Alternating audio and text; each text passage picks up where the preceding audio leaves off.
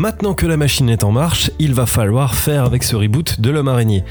De toute façon, pas le choix en fait, puisque les adieux au film de Sam Raimi ont été un peu prématurés et on doit faire avec. On nous a promis de nombreuses suites et il faudra composer avec ce qu'on nous propose, sauf que ça, ça s'appelle une utopie et que dans cette industrie, tout change en un claquement de doigts. Et c'est précisément ce qu'on va voir aujourd'hui avec ce nouveau numéro. Bonjour à tous, ici Monsieur Cinéphilus, vous écoutez La Péloche et aujourd'hui on parle de The Amazing Spider-Man 2, baptisé chez nous Le Destin d'un héros.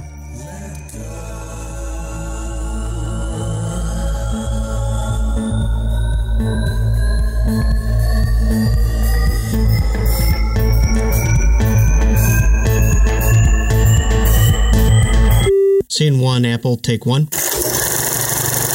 Silence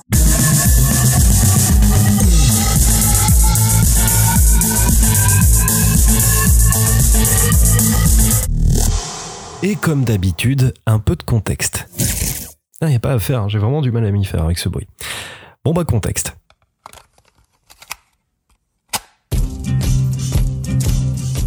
Directement annoncé quelques semaines avant la sortie du reboot, Sony voyait déjà les choses en grand en officialisant une suite, puis deux, puis trois, et enfin un spin-off. Enfin, c'est pas moi qui le sort de ma poche magique celui-là, mais l'un des producteurs du film, Matt Tomalk, qui déclarait lors de la sortie de ce film, donc, que cette suite serait plus qu'une simple suite, puisque deux autres volets sont déjà en chantier. Il me gaffe déjà cela, mais tentons de rester calme. Et niveau contrat, c'est encore une fois n'importe quoi. Comme quoi on change pas. Alors que Mark Webb devait remplir de base, puis plus du tout, et puis finalement peut-être, on n'est pas sûr, pour aboutir à finalement oui, oui, oui, oui, oui, c'était le bordel. Et même plus que ça, car il était annoncé directement qu'il mettra en boîte le troisième film, mais n'occupera que le siège de consultant pour un quatrième volet. Comprenez ici producteur exécutif. Parce que oui, chez Sony, ça bouffe de la confiance en soi par palette de 12, sauf que ça donne jamais rien de bon.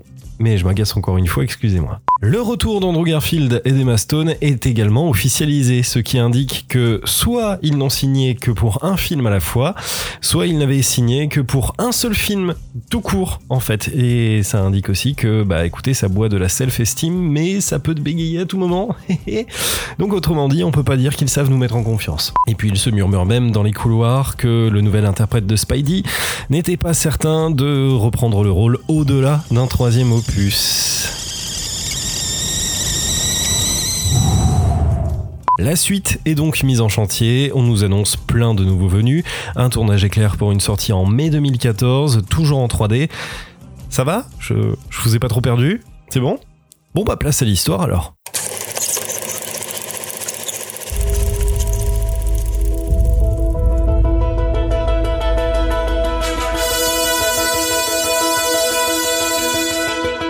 L'histoire, eh bien, elle reprend peu de temps après la fin de The Amazing Spider-Man. Peter Parker a désormais une vie bien occupée entre sa vie de justicier, sa vie étudiante et sa vie amoureuse avec Gwen Stacy. Sauf qu'un beau jour, tout son monde va rapidement s'effondrer lorsqu'apparaît un nouvel ennemi, lorsque réapparaît également son meilleur ami, et également lorsqu'il va découvrir que de nouveaux éléments appartenant à son passé vont ressurgir. Mais avait que ça, ça ira encore, sauf que un rhino et un bouffon vert vont se rajouter à tout ce bousin, et Peter va alors découvrir que toutes ces menaces n'ont qu'un seul et unique point commun, la société Oscorp. Vous savez ce que j'adore quand je suis Spider-Man?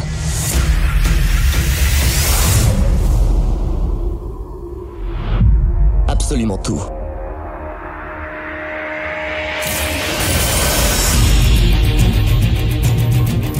Peter Parker, Harry Osborn. On s'est pas vu depuis 10 ans. T'as fait quoi pendant tout ce temps? J'ai pas mal surfé sur la toile.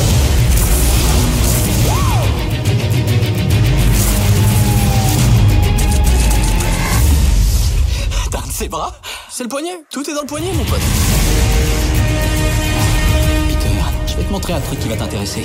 Oscorp te surveille de près. Pourquoi? C'est la question du jour, on dirait.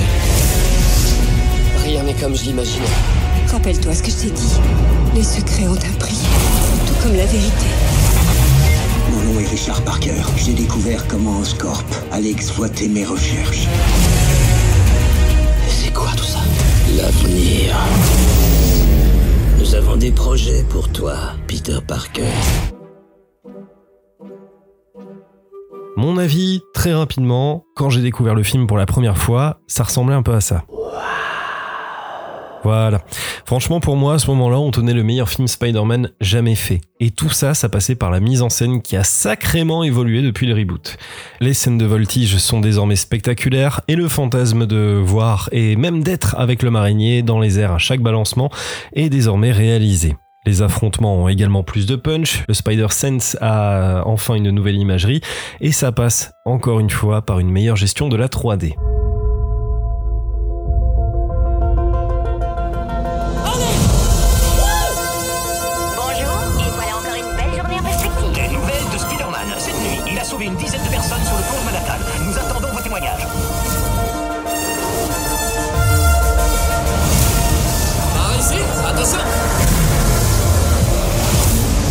Côté scénario, tous les lecteurs de comics Ultimate Spider-Man seront ravis de voir un costume enfin plus proche de cette nouvelle licence que le précédent notamment. Notons quand même qu'il s'agissait d'un proto-costume avec des Nike en guise de pompe, c'est pas commun. Notre héros en lycra rouge et bleu fait des blagues, interagit avec la population et c'est extrêmement plaisant à voir et à entendre.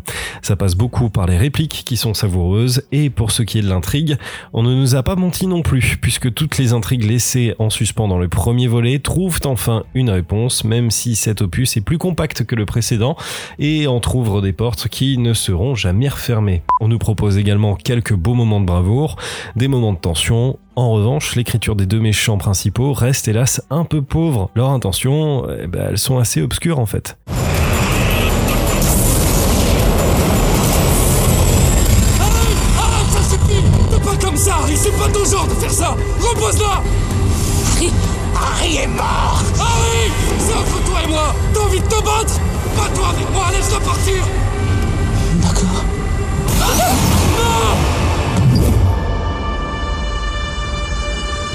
Niveau musique, c'est encore une fois très différent. Adieu donc James Horner, place à Hans Zimmer, qui déjà seul propose vraiment un taf incroyable, alors imaginez-le accompagné par cinq autres personnes. C'est pourquoi il a formé ce que l'on appelle un super groupe, composé pour l'occasion de Pharrell Williams, Johnny Marr, Mike Enzinger, Johnny XL, Andrew Kozinski et Steve Mazzaro. Et le nom de ce super groupe, c'est The Magnificent Six, référence bien lourdingue sur les intentions de Sony, mais on en reparle dans quelques instants, ne vous en faites pas. Et rien de plus à dire que ce que tout le monde a déjà pu dire sur le sujet, c'est du Hans Zimmer, et les nouveaux thèmes de Spidey, mais également ceux d'Electro, de Rhino et du Bouffon Vert sont excellents au point que c'est l'une de mes bandes originales préférées. Allô je, je suis désolé, je vais arriver un peu en retard, je suis coincé dans la circulation. C'est vraiment pas le jour, Peter, ça a déjà commencé. Je sais, je suis désolé. Où est-ce que t'es À l'angle de Broadway, la première, la deuxième, la troisième. Euh, 5 minutes, 10 maxi. Ce sont des sirènes Non Peter Non Peter Y a aucune sirène Vient alors la question du succès au box-office. On ne va pas s'attarder sur les notes attribuées au film car non seulement c'est toujours triste de noter des choses, mais en plus quand c'est pas forcément toujours représentatif de la globalité du public, bah ça en vaut pas la peine. Donc même si le film a été largement bien accueilli par le public, mais de moins en moins aujourd'hui, c'est du côté de la critique que ça a coincé. Les avis ont tous été globalement négatifs et ça a finalement joué sur le box-office domestique puisqu'il rapportera moins de 210 millions de dollars. Chez nous, il fera moins de 2 millions et demi d'entrées pour un total de moins de 710 millions de billets verts. Ce qui est globalement moins que la trilogie de Rémi, mais également moins que le premier volet de cette nouvelle licence. C'est moche, hein? Spider-Man Suite à ce semi-échec, Sony va alors revoir ses plans pour toutes les suites qu'ils avaient annoncées. Car oui, leur but était de créer un univers autour du personnage de l'homme araignée. Et outre un troisième et quatrième volet, il devait y avoir un spin-off centré sur six méchants qu'on aurait pu voir dans le futur.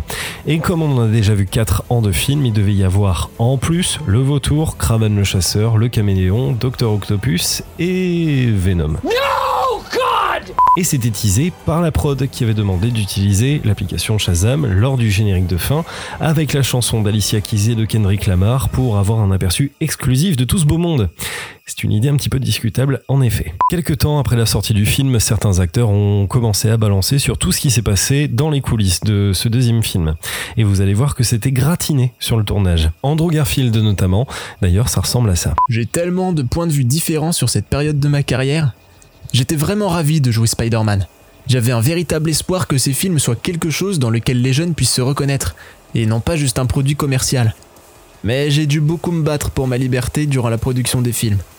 Et cela m'a souvent apporté des ennuis car je disais parfois des choses que je n'aurais pas dû dire. Et le meilleur pour la fin revient quand même à Sally Field qui a lâché une bombe tellement énorme au micro d'Howard Stern en déclarant qu'au-delà de l'expérience douloureuse d'avoir participé à un tel projet, elle a déclaré que c'était compliqué de faire rentrer, je cite, 10 kilos de merde dans un sac de 5 kilos. Et toujours selon Sally Field, elle est revenue sur les raisons de sa participation aux deux films, expliquant qu'elle a fait ça pour la productrice Laura Zinskin, car c'est un être humain remarquable. Alors, c'est bien gentil Sally hein, de défendre les producteurs, mais euh, s'être engagé dans un projet par amitié que tu défonces juste après pour avoir touché par la suite un gros chèque, bah c'est discutable. Hein. C'est le terme, oui. On ne reviendra pas sur Mark Webb qui, comme Edith Piaf en son temps, ne regrette rien, car son avis est pas du tout intéressant. Mais genre pas du tout, et puis le reste du cast, euh, rien à signaler non plus. Voilà. Hey, Spider-Man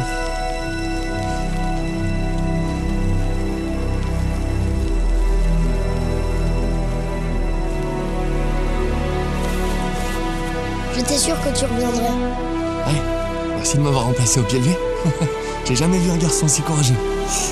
Je vais m'occuper de cet idiot. Tu vas t'occuper de ta maman, d'accord? Allez, reste pas là, file.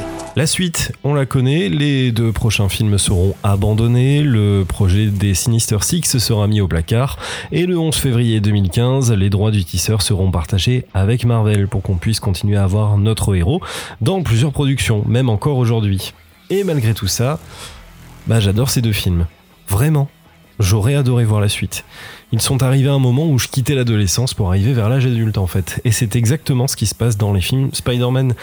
C'est l'histoire d'un étudiant qui devient adulte et qui va se confronter aux difficultés de la vie. Et ce qui était prévu pour un troisième volet avait de quoi plaire, même si Avi Arad a toujours de bonnes idées. Voilà, c'est la fin de ce numéro de la Péloche. Merci à tous de l'avoir suivi.